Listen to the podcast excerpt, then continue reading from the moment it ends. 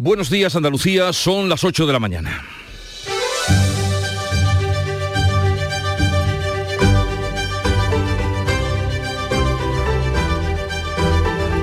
En Canal Sur Radio, La mañana de Andalucía con Jesús Vigorra.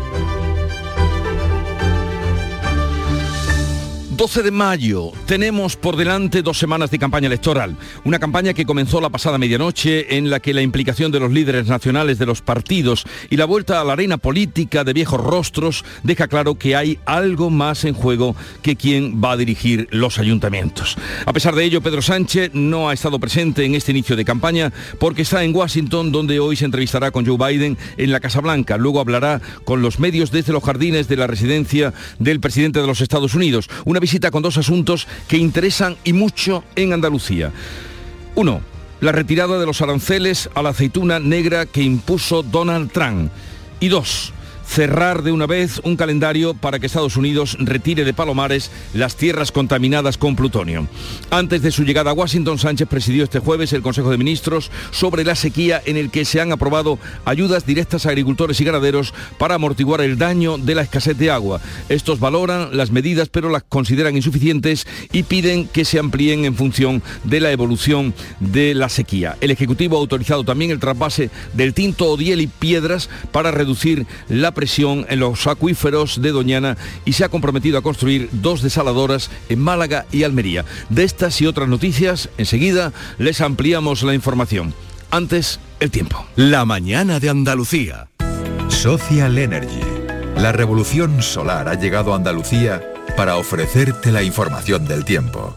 Este viernes 12 de mayo se espera la buena noticia de la llegada de lluvias. En el tercio oriental habrá intervalos de cielos nubosos tendiendo a cielos nubosos o cubiertos con chubascos más probables e intensos a partir de esta tarde y en el extremo oriental de Andalucía, donde irán ocasionalmente acompañados de tormentas que podrán ser localmente fuertes. Habrá intervalos de nubes bajas en el resto de la vertiente mediterránea, sin descartar alguna precipitación débil y ocasional. Los cielos estarán poco nubosos en el resto de Andalucía las temperaturas irán en descenso, que serán localmente sin cambios, y los vientos van a soplar de levante en el litoral mediterráneo y del norte en el resto de la comunidad, tendiendo a suroeste en el litoral atlántico.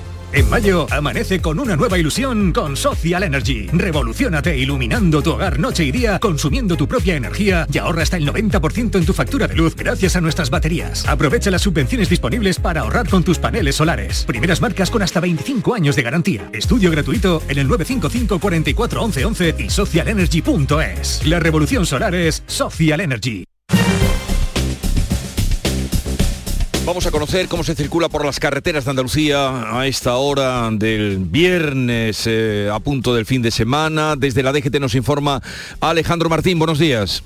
Buenos días, ¿qué tal? Hasta ahora estamos pendientes de dos alcances. Uno de ellos en Málaga, totalmente cortadas y van a circular por la 397 a la altura de Benavis. Está totalmente intransitable en ambas direcciones. Otro alcance está complicando en la provincia de Almería, en la 7 a su paso por Viator, en dirección Murcia. Al margen de estos alcances, complicada el acceso a la capital malacitana por la 357 a su paso por San Carlos, en la 7 a la altura de la Cala de Mijas, en dirección Marbella y también la entrada a Sevilla por la 49 a la altura de Camas. Se encontrarán también dificultades en la provincia de Granada, en la GR30, a la altura de Armilla y Zaidín en dirección Jaén y también complicada hasta ahora en Jaén, la 316 a la altura de Torre del Campo en dirección Jaén Capital.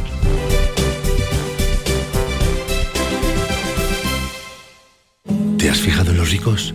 Nos referimos a esos ricos en sobremesas, en rayos de sol, en libros, en atardeceres, ricos en tiempo libre, en improvisar, en dejarse llevar Ricos, muy ricos en risas, en conversaciones, en tranquilidad. Cada viernes puedes ganar hasta 6 millones de euros con el cuponazo de la 11. Cuponazo de la 11. Ser rico en vivir. A todos los que jugáis a la 11, bien jugado. Juega responsablemente y solo si eres mayor de edad. En Canal Sur Radio, la mañana de Andalucía con Jesús Bigorra. Noticias. Vamos a comentarles la actualidad de este día. Desde esta medianoche estamos ya en campaña electoral de cara a las municipales. En Andalucía vamos a elegir el 28 de mayo más de 9.000 concejales. Manuel Pérez Alcázar. Más de 6 millones y medio de andaluces tendrán derecho a votar la composición de los ayuntamientos de los 785 municipios de Andalucía. En 12 comunidades, todas menos Andalucía, Cataluña, País Vasco, Galicia y Castilla-León hay también elecciones autonómicas. El 17 de junio se van a constituir los ayuntamientos por votación de los concejales. La encuesta del CIS da un dato de Andalucía, tan solo uno. Dice que el PSOE podría mantener la alcaldía de Sevilla pactando con Unidas Podemos. En las autonómicas, Isabel Díaz Ayuso se quedaría al borde de la mayoría absoluta en Madrid. El socialista Emiliano García Paje reeditaría mayoría absoluta en Castilla-La Mancha, mientras que en Extremadura el también socialista Fernández Vara tendría que pactar con Unidas Podemos. En la comunidad valenciana gana el PP, superaría al PSOE, pero Chimo Puig, el socialista, de nuevo con la ayuda de Compromís, podría mantener el gobierno. Durante los próximos 15 días, Canal Sur Radio les va a ofrecer información diaria de la actividad de los candidatos. Serán bloques electorales en todos los informativos, tanto en cadena como en las desconexiones locales. Además, se incluyen 16 debates y entrevistas a los principales candidatos aquí, en la mañana de Andalucía. Justamente hoy tendremos la primera entrevista a partir de las 9 con eh, Javier Fernández de los Ríos, que es candidato a la alcaldía de la Rinconada y secretario general del PSOE de Sevilla.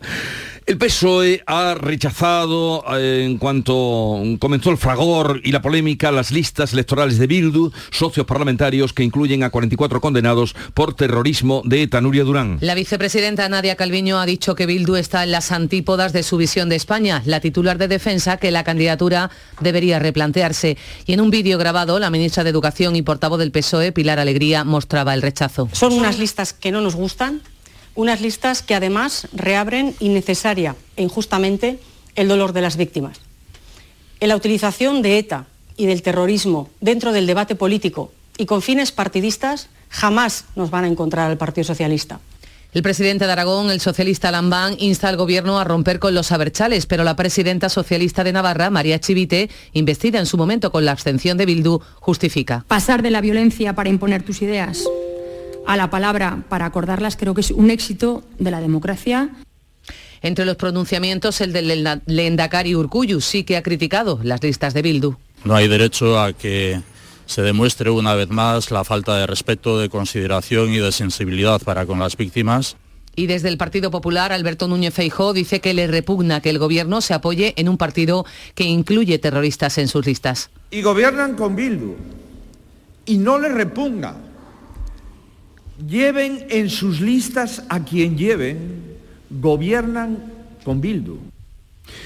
Los candidatos y líderes políticos lanzaron anoche los primeros mensajes. El PSOE y el Partido Popular tuvieron los actos centrales en Sevilla. La plataforma de izquierda con Andalucía y Ciudadanos eligieron la ciudad de Málaga, mientras que Vos lo hizo en Algeciras. Información de campaña. Crónica de campaña el Partido Socialista animó a elegir entre progreso o parálisis. El candidato socialista a la alcaldía de Sevilla estuvo acompañado por el secretario regional Juan Espadas y por la ministra de Justicia, José Manuel de la Linde. El mensaje fue ese, elegir entre seguir adelante o retroceder. En estos términos lo expresó el líder de los socialistas andaluces, Juan Espadas. Tu adversario político ha tenido la feliz idea de traerse el equipo que se trajo el alcalde al que le dijimos que no en 2015.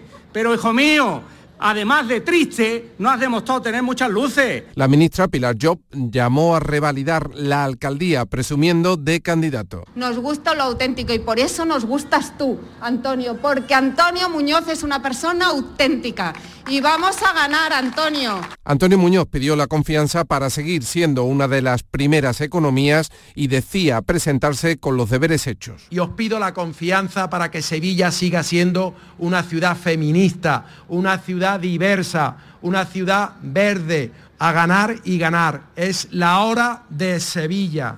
No dejemos escapar esta oportunidad. No podemos dejar escapar esta oportunidad. Es el momento de alcanzar la Sevilla que soñamos, a ganar y a ganar. Daniel Pérez, candidato socialista por Málaga, se mostró anoche así de ilusionado. vamos a demostrar en el día de hoy, pero durante los 15 días vamos a hacer una campaña en positiva, vamos a explicar nuestras propuestas, propuestas como la necesidad que hay en materia de vivienda y el compromiso de construir 10.000 viviendas de VPO. Hoy, primer día de campaña, los candidatos ya pueden pedir oficialmente el voto. El PP andaluz quiere que estas municipales se conviertan en una segunda vuelta de las elecciones autonómicas que le dieron la mayoría absoluta. Inmaculada Carrasco. En Sevilla, Juanma Moreno ha asegurado que el cambio que se inició en la comunidad debe llegar a todos los municipios. Que este cambio que se ha hecho en Andalucía, que es un cambio que va a traer cosas buenas, necesita una segunda fase. Y esa segunda fase es que haya también cambio en muchos ayuntamientos de Andalucía. Moreno aprovechaba también el acto para acusar al gobierno central de utilizar la sequía como arma electoral. No vamos a permitir desde Andalucía que nuestros ganaderos, que nuestros agricultores sufran la incapacidad manifiesta de gestión, la insensibilidad absoluta hacia un sector que tantas cosas buenas producen para el resto de España y para el resto de Europa. En Granada, la candidata Marifran Carazo mostraba su confianza en las posibilidades de la ciudad. Yo creo en Granada y también creo en que podemos atrevernos a imaginar que todo es posible en Granada, que lo imposible lo vamos a hacer posible entre todos. Asegura que trabajará para convertirla en una capital cultural y tecnológica. La nueva confluencia de izquierda se presenta como una alternativa progresista. Alicia Pérez. Con Andalucía se presenta como alternativa a un modelo desarrollista agotado. La candidata es Málaga, Tony Morillas. Frente a esa lógica de la acumulación, contraponemos una lógica que redistribuya la riqueza, que redistribuya los beneficios que el turismo ha dejado en nuestra ciudad. En el inicio de campaña, el coordinador general de Izquierda Unida ha dicho que el objetivo es el bienestar de toda la ciudadanía. Tony Valero. Hacer política para cuidar a la gente, proteger a su gente. El presidente de Ciudadanos en Andalucía, Andrés Reche, asegura que su partido es necesario para solucionar problemas. Aportamos dentro del programa político las soluciones a los problemas que hemos identificado. Unas soluciones destinadas a nuestros jóvenes, a nuestros hijos, al futuro y también a las familias, a esas familias de clase media, los que sustentan el estado de bienestar. El portavoz en el Parlamento de Vox, Manuel Gavira, confía en el éxito de su formación. La idea de Vox es crecer, vamos a crecer mucho, vamos a demostrar que somos el tercer partido de Andalucía el tercer partido de España y vamos, por supuesto, a tener un magnífico resultado. Elecciones municipales en Canal Sur Radio. Los tiempos asignados a los distintos partidos en este bloque informativo se han fijado según el criterio de la Junta Electoral y no según el criterio periodístico. Seguimos contándole a las 8 y 12 minutos que la portavoz de Adelante Andalucía, Teresa Rodríguez, promete acabar con la proliferación de viviendas turísticas. Parar en seco las licencias para vivienda turística hasta que hagamos un estudio serio sobre el impacto eh, que está teniendo esto en el acceso a la vivienda de los vecinos y vecinas.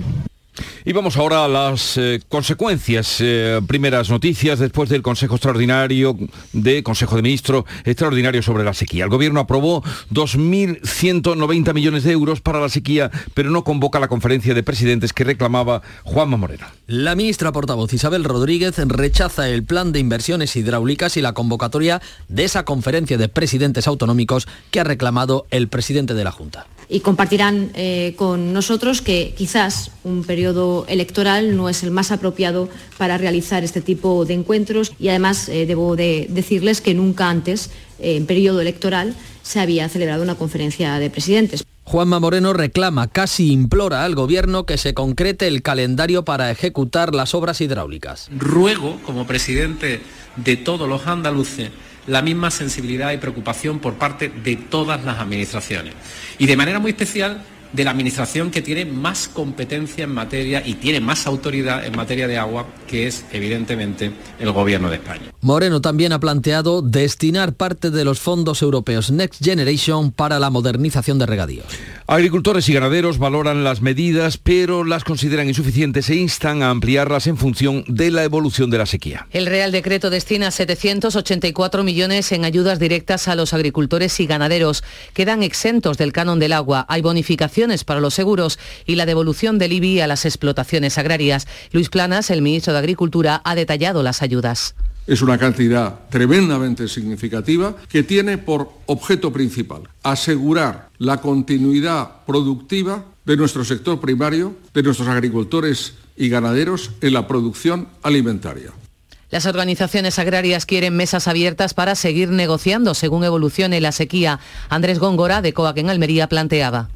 Medidas que no van a dar liquidez al, sector de forma importante. De hecho, estamos planteando unas medidas de financiación que se han quedado muy escasas. La ayuda más importante está destinada a la ganadería, pero luego hay otra serie de, de sectores y el regadío entre ellos que se queda muy escaso.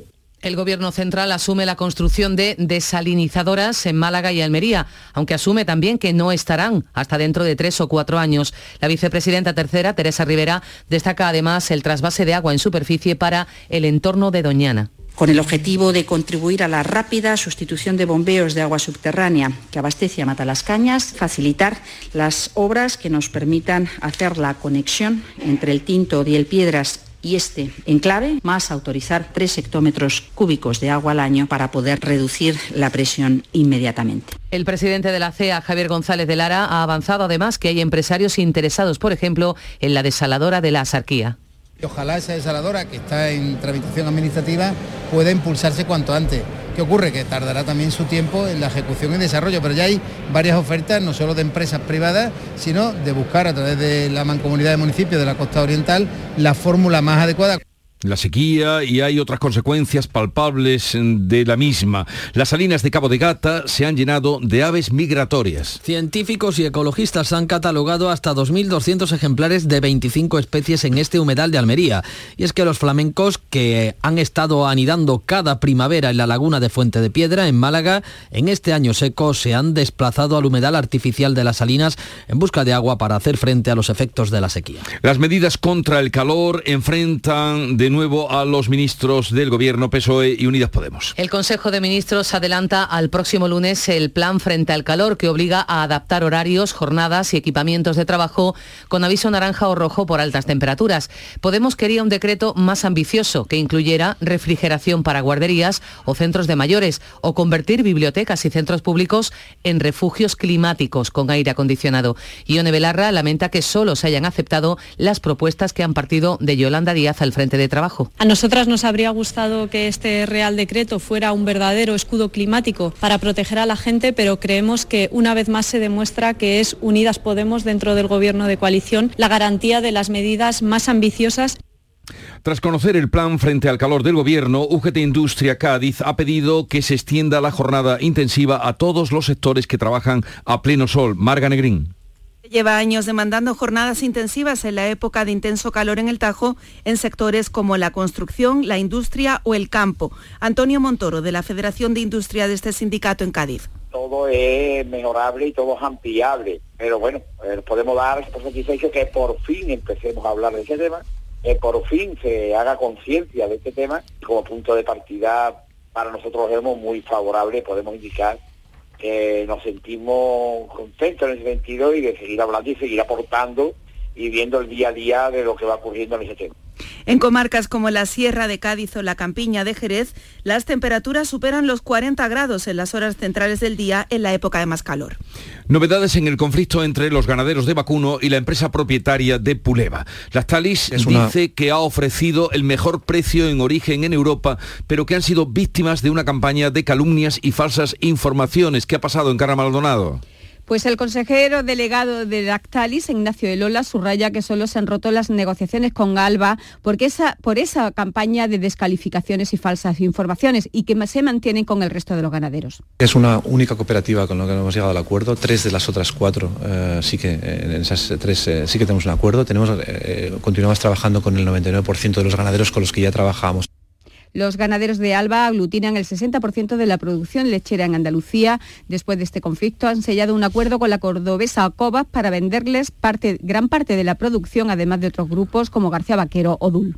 Varapalo del Parlamento Europeo al plan del comisario de Agricultura y Medio Ambiente, Sinquevicius, que bien conocemos aquí en Andalucía y que pretendía acabar con la pesca de arrastre. La mayoría de eurodiputados cree que no tiene base científica. El centro derecha y los socialistas han pedido alternativas realistas. El vicepresidente de Cepesca, José María Gallar, ha valorado positivamente en Canal Sur Radio esta respuesta y pide la dimisión del comisario. Los países comunitarios con sector pesquero están en contra de las políticas que él hace yo creo que, eso muestra que el sector tiene razón cuando critica lo que, lo que se adopta en los despachos de Bruselas.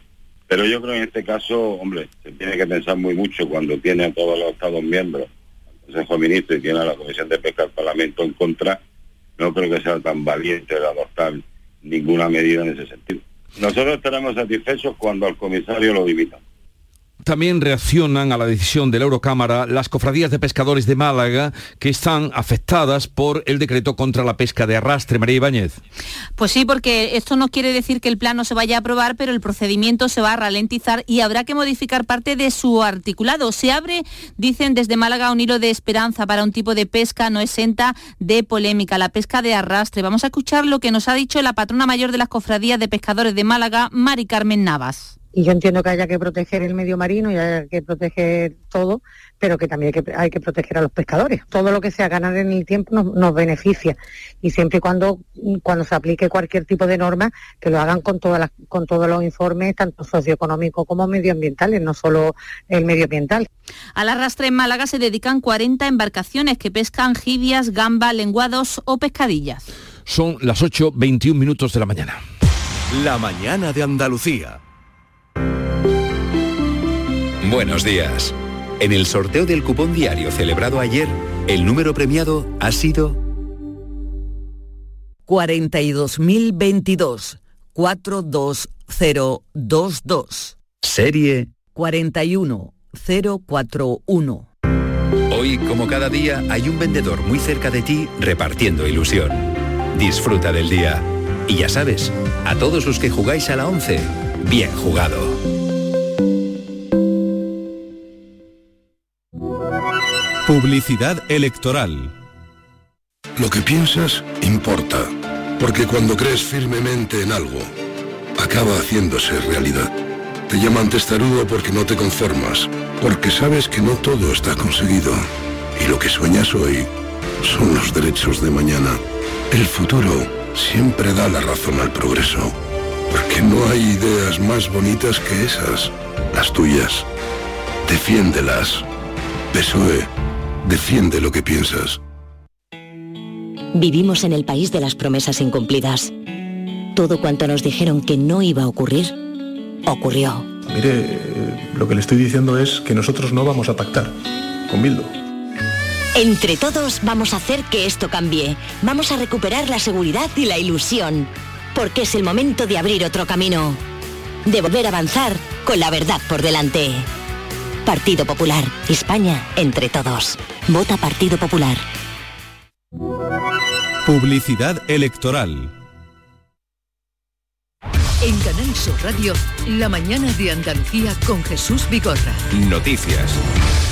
El presidente del gobierno, Pedro Sánchez, se va a reunir hoy, eh, será hora española por la tarde, con Joe Biden en la Casa Blanca. Pedro Sánchez espera resolver dos asuntos de interés para Andalucía, la retirada de los aranceles a la aceituna negra que impuso Donald Trump y un calendario fijo para que Estados Unidos retire de Palomares las tierras contaminadas con plutonio. Sánchez ha aterrizado esta madrugada en Washington. La primera cita en la agenda del presidente del gobierno lo ha llevado a la Embajada de España. Allí ha hecho entrega de la Gran Cruz de la Orden de Isabel la católica a Nancy Pelosi, la primera mujer en presidir la Cámara de Representantes. Y los vecinos de Palomares, por lo que acabamos de contarles, esperan que hoy sea un día definitivo para la limpieza de los terrenos contaminados con plutonio por el accidente de los dos aviones norteamericanos que allí eh, lanzaron las bombas hace casi 60 años. María Jesús Recio. Los vecinos de Palomares miran hoy a Washington, están contentos, se va a hablar de la tierra contaminada por el accidente, pero también escépticos. Esperan que el encuentro entre ambos presidentes sea el espaldarazo definitivo a una limpieza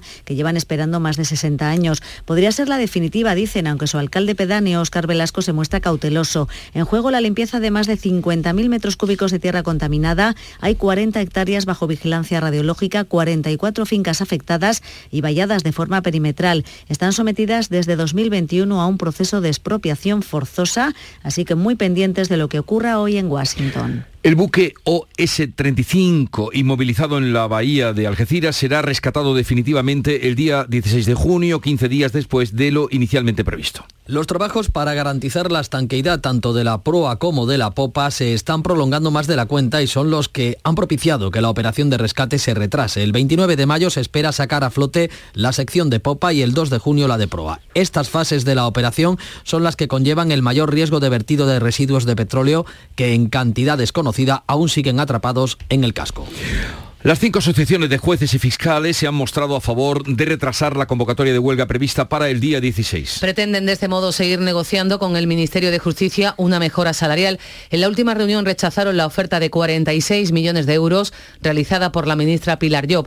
La asociación mayoritaria de jueces, la Asociación Profesional de la Magistratura, ha sido la última en aceptar la suspensión de la convocatoria de huelga. Y hoy será nuevo día de huelga de los trabajadores de los centros de la seguridad social. Están llamados a hacer una hora de paro entre las 10 y media y las 11 y media de la mañana, hoy y todos los viernes de mayo, para protestar por la falta de personal y el retraso en el servicio que prestan. Magistrados conservadores del Tribunal Constitucional han emitido un voto particular para desmarcarse de la sentencia que avala la ley del aborto aprobada durante la presidencia de José Luis Rodríguez Zapatero. Los magistrados del bloque conservador consideran que el tribunal comete un exceso para crear un nuevo derecho de la mujer. Advierten de que el fallo adelanta que la nueva ley del aborto no merecerá censura en caso de que sea recurrida. Operación contra los amaños del partido de fútbol en Cádiz. La Guardia Civil ha detenido a cuatro personas y hay 34 más investigadas por su presunta vinculación a una organización que estafaba a casas de apuestas online. Habrían obtenido así beneficios superiores al millón de euros. Salud, Botaro. La Junta Directiva del CONIL, Club de Fútbol, sospechó del bajo rendimiento de algunos jugadores al final de la temporada 2021-2022 y así comenzó la investigación de esta trama en la que la Guardia Civil descubrió un, aumento desproporcionado de las apuestas que se hacían cuando jugaba este equipo. Manuel González es el portavoz si la apuesta en partidos de este tipo pues está en un rango entre un euro y 50 lo máximo, cuando llegaban a partidos del CONIL, pues las apuestas subían, había un, grupo de personas que se dedicaban a apostar el máximo que la Asociación de, Apuestas Deportivas del Juego pues permite hacer, que son 300 euros. Hay dos detenidos como presuntos cabecillas de la trama, además del portero y uno de los defensas del CONIL. Además se investiga la implicación de otra treintena de personas que habrían actuado presuntamente como mulas, prestando su identidad para hacer las apuestas. Ya son 1.079 las rebajas de condenas que se han producido en agresores sexuales eh, a través o gracias a la ley del solo sí es sí. Aunque la ley fue modificada, sigue beneficiando a los condenados antes de la reforma. Los, eh, las escarcelaciones, gracias a la ley, son ya 108, según los datos del Poder Judicial. En Andalucía son 202 las rebajas de condena y 23 las escarcelaciones. En Murcia, tres jóvenes, uno de ellos menor, han sido detenidos como presuntos autores de la agresión sexual a una menor ocurrida el pasado domingo en la localidad de Cieza. La mujer de 40 años acuchillada en el cuello por su pareja en el municipio madrileño de Móstoles el lunes ocurrió ese suceso, ha fallecido este jueves en el hospital. El agresor de 52 años está detenido. El hijo de 13 años de la pareja fue quien dio la voz de alarma tras presenciar el acuchillamiento. Se investiga la muerte de un hombre de 54 años en Alcaudique, que es una barriada de la localidad almeriense de Berja. Vivía con sus padres octogenarios cuando se produjo un incendio cuyas causas aún están por determinar. Explotó una bombona de butano y quedó atrapado. Fue rescatado pero llegó al hospital sin vida. Hoy pasará a disposición judicial el hombre detenido este jueves al acusar, al causar graves destrozos en el consultorio de Belmez en Córdoba. Ocurría en torno a las 5 de la tarde, accedió al consultorio armado con un mazo, arremetió contra los ordenadores, el instrumental sanitario, los baños y gran parte del mobiliario ha quedado completamente inutilizado. No hubo heridos. Mientras tanto, en el polígono sur, en Sevilla, permanece detenido el hombre que se atrincheró y eh, efectuó varios disparos con una escopeta de caza. Antes, horas antes, se había estrellado con el coche en el portal de su casa mientras huía de la policía. La IREF cuestiona el optimismo del gobierno y prevé menos crecimiento y empleo y más inflación y déficit. La Autoridad Independiente de Responsabilidad Fiscal sitúa el crecimiento del PIB en el 1,9% este año y en el 2 en 2024 frente al 2,1 y el 2,4 que prevé el gobierno. La presidenta del organismo, Cristina Herrero considera que el enquistamiento del déficit es insuficiente para hacer bajar la deuda. Las previsiones de AIREF de crecimiento real para el año 2023 son de en torno del 2%, en concreto del 1,9%. En lo que se refiere al escenario fiscal, sí que preveemos que hasta el 2024 se producirá una reducción importante del déficit público que a nuestro juicio a partir del 2024 el déficit se estancaría, la reducción del déficit se estancaría, en el entorno del 3%. A partir de las 9 vamos a conocer el dato del IPC definitivo del mes de abril. El adelantado avanzó un aumento de la inflación de 8 décimas hasta el 4,1%. Y la novela La rebelión de los buenos del madrileño Roberto Santiago ha sido la ganadora del premio Fernando Lara de novela fallado anoche en Sevilla. Una novela negra sobre el mundo de la industria farmacéutica, obra que ha llevado al autor a hacerse estas preguntas. ¿Cómo es posible que toda la sociedad, todos los que estamos aquí esta noche, pero toda la sociedad nuestra salud esté en manos de un pequeño puñado de personas. Llegamos así a las ocho y media de la mañana, es el tiempo ahora de la información local, luego continuamos con la tertulia de actualidad.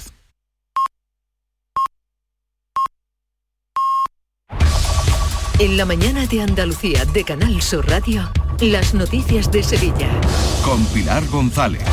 Hola, buenos días. Primera jornada de campaña electoral tras su comienzo anoche y tras un CIS que da la victoria al PSOE en Sevilla con uno o dos concejales de diferencia con el PP. Desaparecería Ciudadanos y adelante. En deportes, el Sevilla empata en Turín en la ida de las semifinales de la Liga Europa. Enseguida se lo vamos a contar, antes el tiempo. Tenemos el cielo despejado en este viernes, viento variable flojo aumentando por la tarde. La máxima prevista es de 29 grados, ahora tenemos 18 grados en la capital y el tráfico fluido. Estrés, reuniones, planificaciones. Respira. Si eres autónomo, en Caja Rural del Sur te ofrecemos la tranquilidad que necesitas. Cuéntanos tu caso y nos encargaremos de todo. Te esperamos en nuestras oficinas. Caja Rural del Sur. Formamos parte de ti. Todo pintura se traslada a tu casa. ¿Cómo lo oyes? Coge tu cita en la web todopintura.es y nos pondremos en contacto contigo para mandarte a uno de nuestros técnicos. Te asesoraremos en colores, materiales, cantidades y todo lo que necesites, además de enviártelo a tu domicilio. Consulta condiciones en todopintura.es. Reserva tu cita y nos trasladaremos a tu casa. Los frigoríficos del ahorro, los frigoríficos Nevir. Selección de frío o congelador, motor inverter para bajo consumo, enfriamiento rápido, silenciosos. Sí, sí, frigoríficos Nevir. En blanco o inox, puertas reversibles. Ya lo hemos dicho, somos los frigoríficos del ahorro. Nevir, en las mejores tiendas.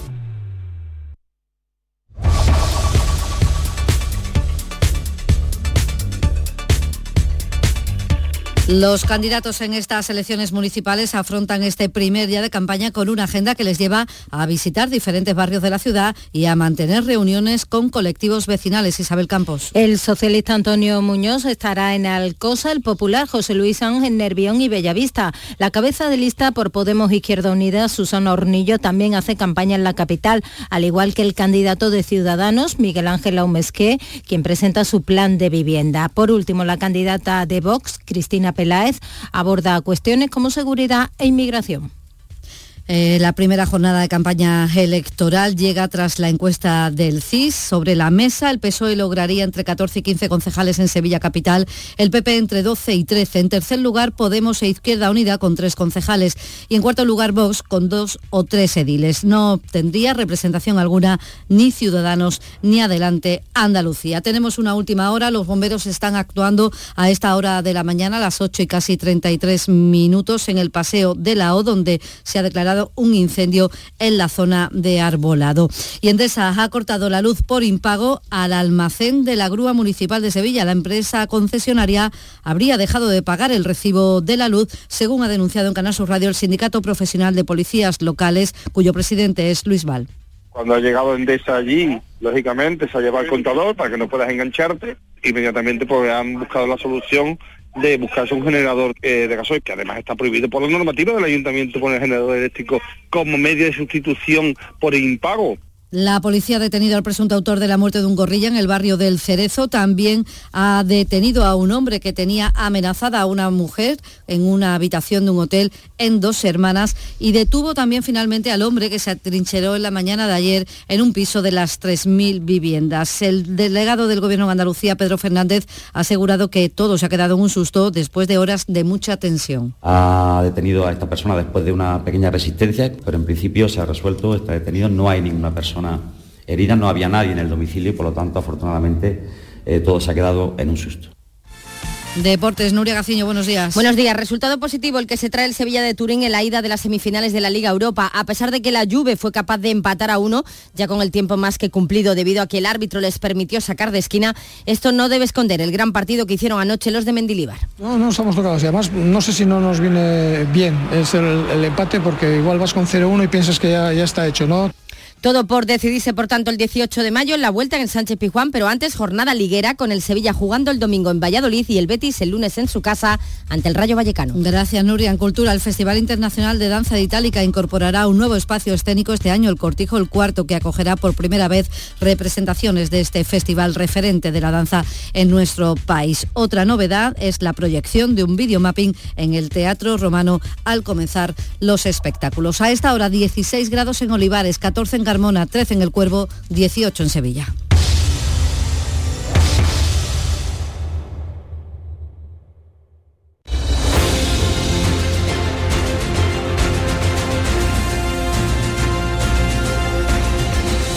...8.35 minutos de la mañana... ...enseguida abrimos tertulia de actualidad... eh, ...sobre los asuntos que les estamos contando... ...sobre eh, los temas del día... ...lo haremos con Antonia Sánchez... ...con José María de Loma... ...y con Fernando del Valle... ...será en un momento... Asegurarte en Montepío es muy diferente a hacerlo en otras compañías. Es como formar parte de una gran familia que lleva cuidando de los suyos más de 100 años. Descubre nuestras soluciones en salud, decesos, jurídico, retirada de carnet y mucho más, siempre a los mejores precios. Visita montepíoconductores.com. Montepío lo tiene cubierto. La actualidad y las novedades en salud. Las noticias sobre investigación médica, prevención, terapias y un consultorio para responder a tus dudas. Envíanos tus consultas en una nota de voz al 616-135-135. 616-135-135. Por tu salud con Enrique Jesús Moreno. De lunes a viernes desde las 6 de la tarde. Más Andalucía. Más Canal Sur Radio. Buenos días. En el sorteo de mi día de la 11 de ayer, la fecha ganadora ha sido 23 de abril de 1978. y el número de la suerte el 1. Recuerda que hoy, como cada viernes, tienes un bote millonario en el sorteo del Eurojackpot de la 11. Disfruta del día. Y ya sabes, a todos los que jugáis a la 11, bien jugado. Toda Andalucía y toda tu radio van contigo. Cuando quieras y donde quieras. Porque la app de Canal Sur Radio tiene todas nuestras cadenas, con todos los programas que te gustan, las emisiones en directo y tus podcasts. En casa, en el trabajo, haciendo deporte, de compras, paseando. Descárgatela. Tienes todo Canal Sur Radio, Radio Andalucía Información, Canal Fiesta, flamencoradio.com y Canal Sur Radio Música para ti. Toda Andalucía y toda tu radio van contigo. Más Andalucía. Más Canal Sur Radio.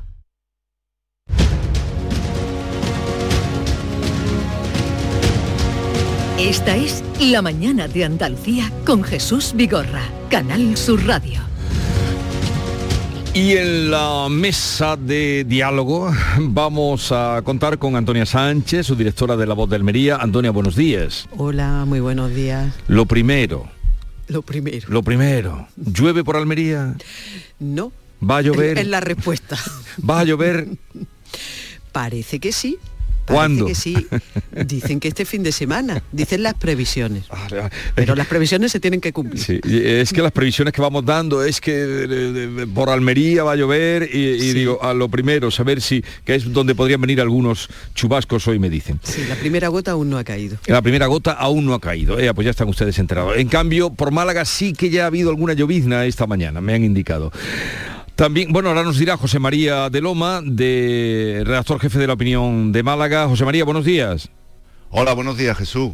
Eh, Pues alguna llovizna, pero muy, muy leve, por lo menos en Málaga. O lejana. Ahora, ahora está muy nublado. Me han, me han advertido en carretera, eh, en zona de... Sí, de- sí. de, eh, Sí, ahora está muy nublado y la previsión, como en Almería, era que quizá un poquito, alguna precipitación pudiera caer en, en los próximos días, ojalá, ojalá. Ahora nos llueven desaladoras. Hay que ver cómo estamos. ¿eh? Agua. Sí, sí. Nos caen desaladoras también en Almería. No, ha caído el mismo, la misma lluvia entonces. Una, una, para Almería, otra para Málaga, ahora hablaremos de eso. Es. Y Fernando del Valle, delegado de ABC Andalucía. Buenos días, Fernando. Buenos días, pues sí, aquí también por Málaga, yo no he visto llover, sí he visto un cielo muy nublado y las expectativas la verdad es que no son muy halagüeñas en ese sentido. Y es verdad lo que dice José María, eh, llueven desaladoras, llueven promesas y llueven besos de candidatos a nuestros niños. Ahora va, ahora va a llover de todo, ahora va a llover de todo.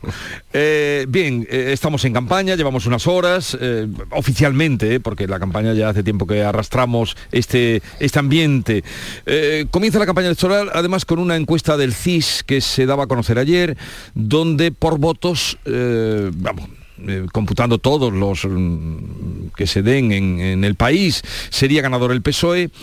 Algunos titulares de esa encuesta del CIS deja a Ayuso al borde de la mayoría absoluta, mantiene a Chimo Puig en Valencia con pactos y bueno, no sé qué precisión tenéis o de esta encuesta o de las horas que llevamos de campaña. Bueno, a, ayer eh, escribía Narciso Michavila, el, director de GAT3, un tuit muy divertido en el que decía que el hombre es eh, el único animal que tropieza dos veces con la misma piedra, pero Tezanos es el único animal que tropieza 20 veces con la misma urna. ¿no? La verdad es que los patinazos del CIS son ya tradición.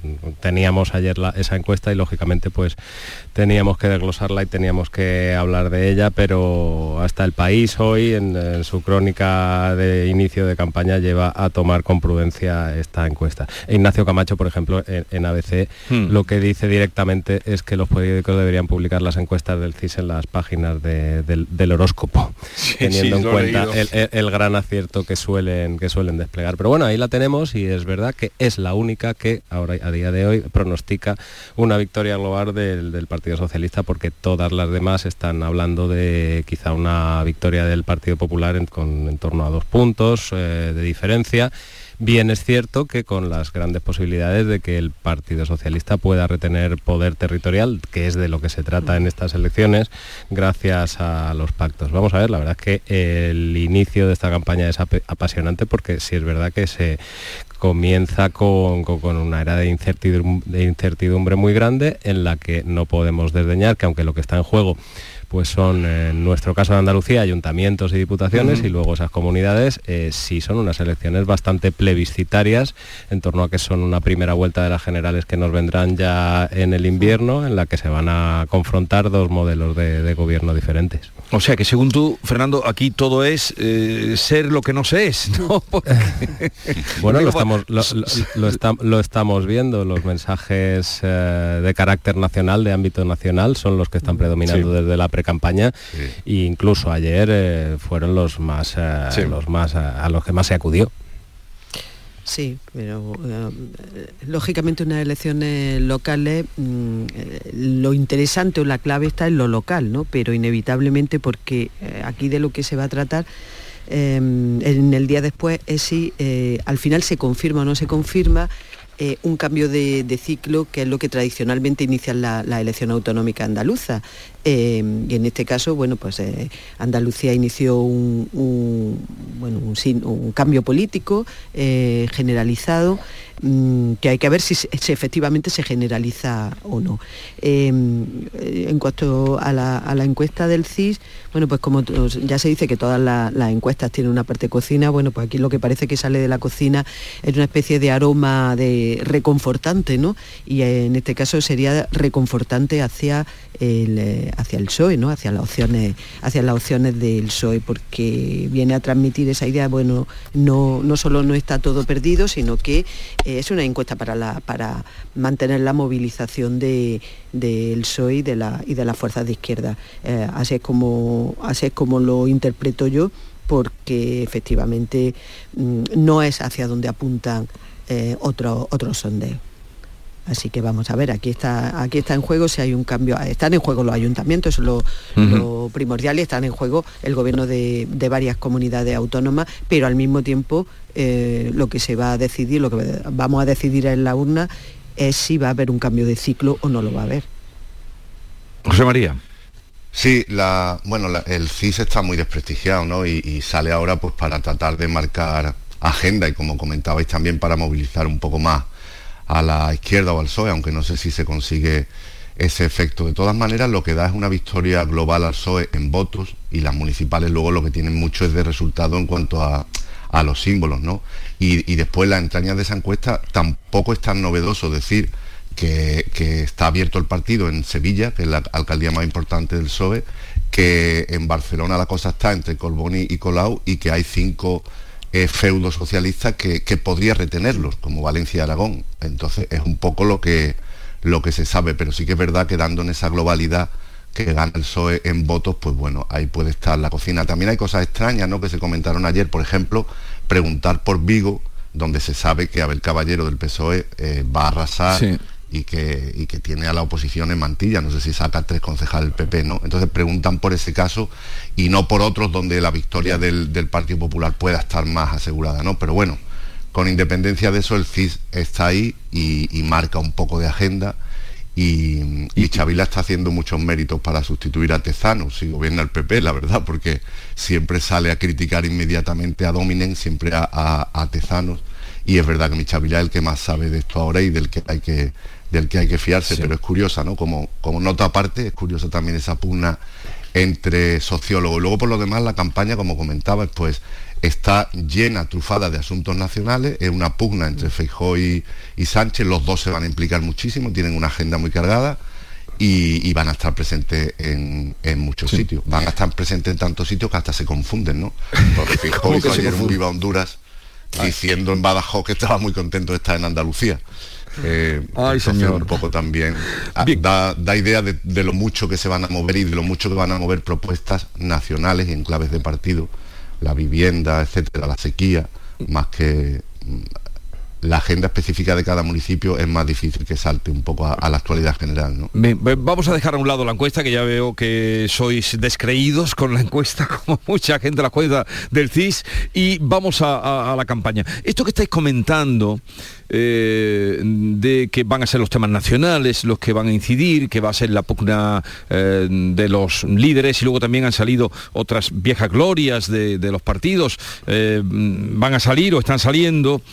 Pero esto no sería una perversión del espíritu de las elecciones locales y las elecciones municipales. Pues sí lo es, sí lo es, eh, pero mm, eh, desde luego lo, yo por, por, coger el caso de, en el caso de la autonómica, el caso de Ayuso, pues no me la estoy imaginando así. A priori yo no me la imagino em, hablando de las plazas, hablando de los servicios sociales, hablando mucho eh, de las plazas, de los servicios sociales de, em, eh, de Madrid o de, otras tantas cuestiones como le interesan a, los ciudadanos que en el día a día de los ciudadanos que viven en Madrid. Em, seguro que va a hacer de eso lo que está haciendo, que es eh, bueno, pues, eh, hacer ella la política nacional de su partido, cosa que bueno, no, creo que a Feijo le haga, le deba hacer demasiada gracia, ¿no?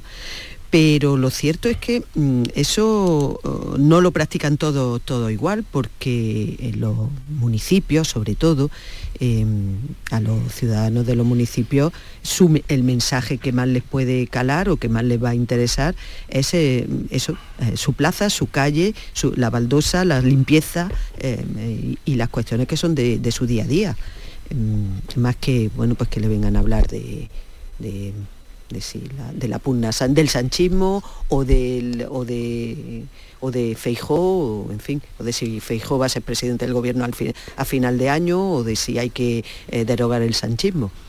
Al final yo creo que es difícil discernir cuando entras en una etapa súper electoral como esta en la que no, en la que incurrimos ya con las elecciones no solo locales, sino también autonómicas en, varias comunidades ahora, las generales a la vuelta de la esquina, pues es difícil discernir en dónde se va el voto, sobre todo cuando tienes pues esos mensajes tan apabullantes por parte de los líderes nacionales, por parte de, un gobierno que también está utilizando el Consejo de Ministros para hacer campaña desde, desde hace ya mucho.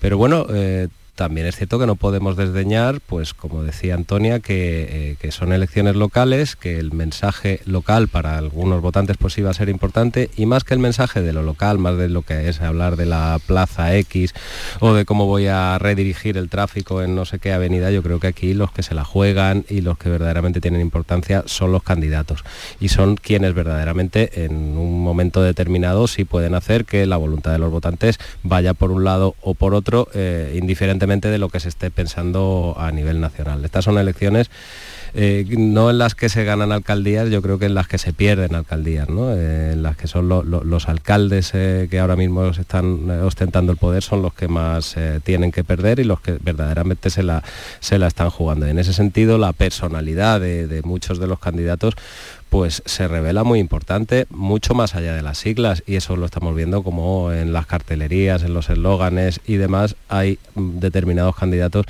como ha sucedido siempre, que prefieren esconder las siglas de su partido, que puede estar en horas más o menos bajas, para apelar muchísimo más a su marca personal y a lo que vienen haciendo durante los últimos cuatro años.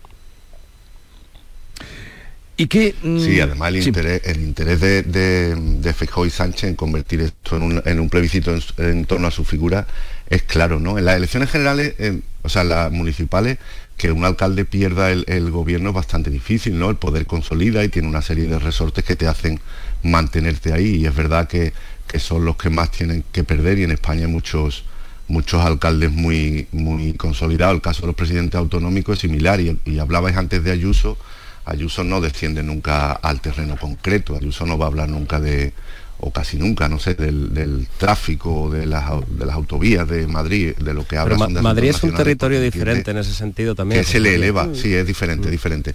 Pero entiende que ella entiende que ese mensaje político la eleva y la hace confrontar directamente con, con Pedro Sánchez. Es verdad que cada territorio tiene su especificidad, ¿no? Y sus también las grandes ciudades eh, son un poco un, microcosmo donde los asuntos generales pueden influir más.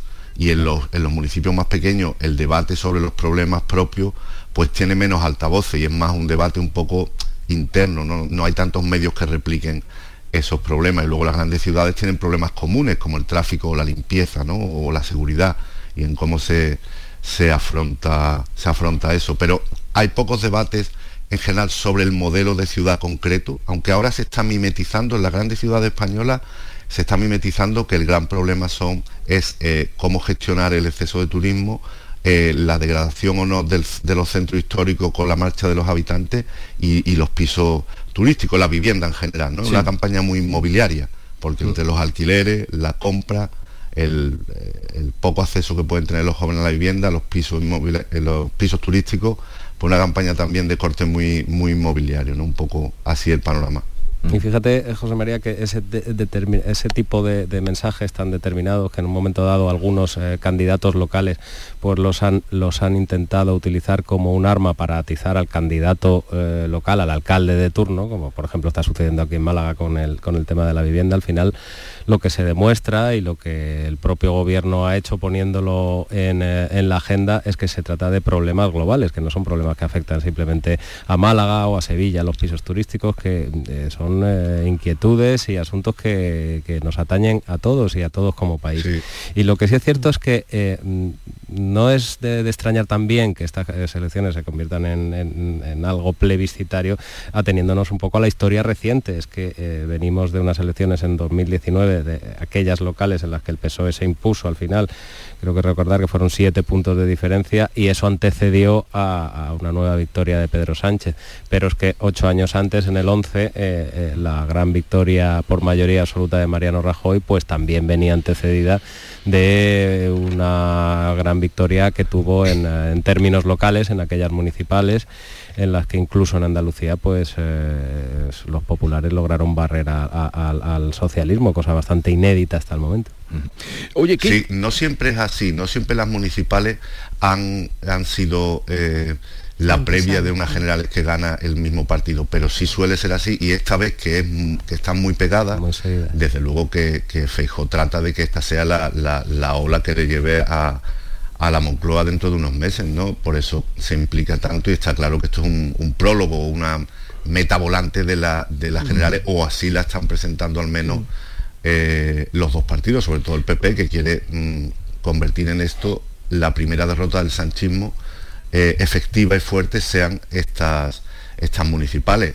Está por ver que lo consiga. Yo creo que hay muchos eh, municipios abiertos y como decíamos antes, las municipales muchas veces, a no ser que el triunfo sea clarísimo en votos de un partido, se interpretan también como con equilibrios, ¿no? Tal partido puede ganar, pero ha retenido tales alcaldías o ha conquistado determinada ciudad. Eh, entonces un poco también eh, una cuestión un poco de, sensaciones. El PP lo simbólica, que muy, instale simbólica. Sensación de fin de época, ¿no? Es lo que quiere que se, que se instale ese aroma político de fin de época del sanchismo.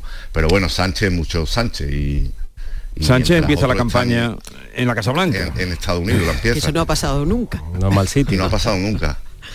Y a ver, eh, a ver esta tarde que eh, nos dice, porque claro, se ha creado una expectativa muy grande con el tema de que se van a levantar los aranceles a la aceituna de mesa. Mm. Eh, grandes expectativas porque eso fue un mm, fue un chasco para todos los agricultores, productores de aceituna de mesa y también por tu tierra en Palomares están con la boca abierta esperando que aquello se limpie, porque le den fecha ya.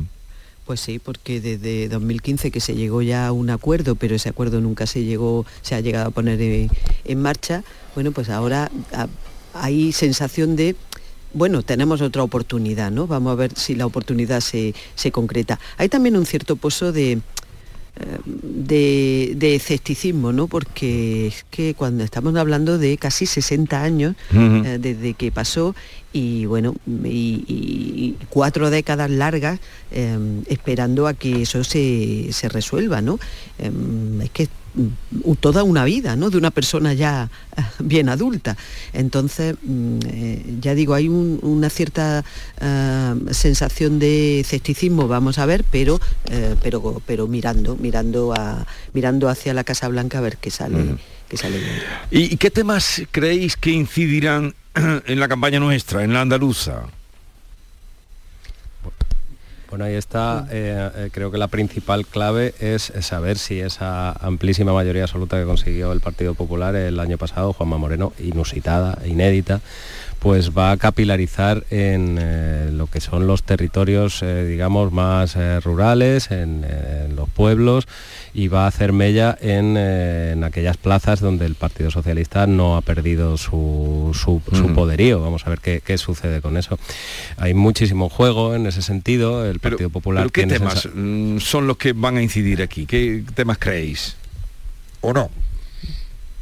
Yo creo que aquí eh, la sensación que tengo es que, eh, como aquí no son autonómicas, porque creo que en los escenarios donde hay elecciones autonómicas, que además los líderes nacionales se van a volcar de manera, de manera especial, eh, ya lo estamos viendo en Valencia, mm, quizás esos mensajes nacionales mm, se van a, insistir menos en ellos. No digo que no vayan a estar presentes, lo estarán, pero quizás se vaya a insistir menos en ellos.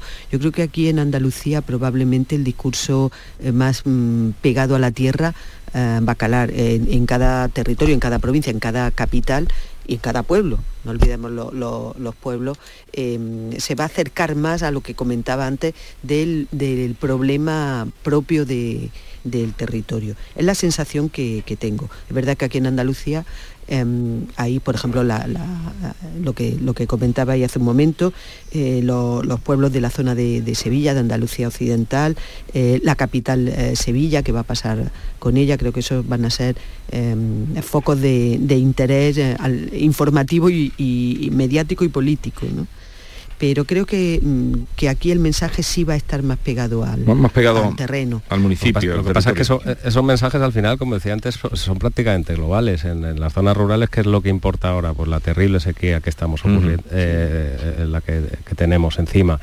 En las capitales, pues hablábamos de la presión turística, del precio de los alquileres, eh, todos esos mensajes al final van a ser a los que se agarren los candidatos. Y yo vuelvo a decir, creo que aquí lo principal va a ser la confianza que se tenga o no en los alcaldes que vienen desempeñando su labor desde los últimos cuatro años y cómo ellos sepan aprovechar ese, ese bagaje. Eh, vamos a ver lo que sucede con, todas las eh, capitales de provincia, con las diputaciones que pretende eh, retener el, Partido Socialista, pero en cuanto a los temas, yo no creo que vayan a, diferir mucho de lo que estamos viendo hasta ahora. Pero también entiendo que se va a hablar mucho de Doñana. dicho sea de paso. Sí, también. y de las que sí, desaladoras, que sí. es de lo que quiere hablar de José las María de Loma. Exacto. Ahora hablaremos Sí, de, de- de- de- Sí, dime, eh, José María. Yo creo que sí, creo que efectivamente la sequía y Doñana, que sobre la que se incluyó alguna medida ayer en el decreto del gobierno, van a estar muy presentes. También la vivienda, pero mm, creo que la- los candidatos han hecho en muchos sitios ya promesas sobre vivienda en el prólogo de la campaña oficial y a lo mejor ese tema se desinfla un poco, pero en las grandes ciudades andaluzas yo creo que se hablará de, de vivienda, de la falta de VPO, del acceso a la vivienda, como decíamos antes, de los pisos turísticos, la sequía y bueno, esos son los temas un poco... O sea, eh, sequía, nacionales, pero doñana, tenemos- vivienda y pisos turísticos. y tenemos una actualidad, Jesús, que nunca hay que nunca hay que dejar de contar con lo inesperado. y que calor. seguramente llegará y con otros debates que quemamos muy rápido y seguramente se pondrá algún asunto sobre la mesa que ahora ni imaginamos, porque la actualidad española está viniendo siempre así, ¿no? Con nuevos con nuevos asuntos, claramente. Fíjate el calor y el cómo hacer eh, el, el trabajo más llevadero cuando, cuando tengamos eh, olas de Por calor. ejemplo, olas lo de del calor. uso, ¿eh? pero sí está Lo muy de bien. mandar a los niños a las 12 a casa. Ha- Hablaremos de eso ahora, pero eso era el sentido común. Totalmente, pero ahora el sentido común se quiere gobernar por decreto. Todo se quiere gobernar. Yo soy de una zona rural y la gente trabajaba muy temprano en el campo y se recogía muy pronto. A las 12 ya había que estar en el cortijo. Pero en fin, esto parece que ahora te lo tienen que decir. O vamos para atrás o somos, creemos que somos más listos y somos más, eh, en fin, más primarios que, que los que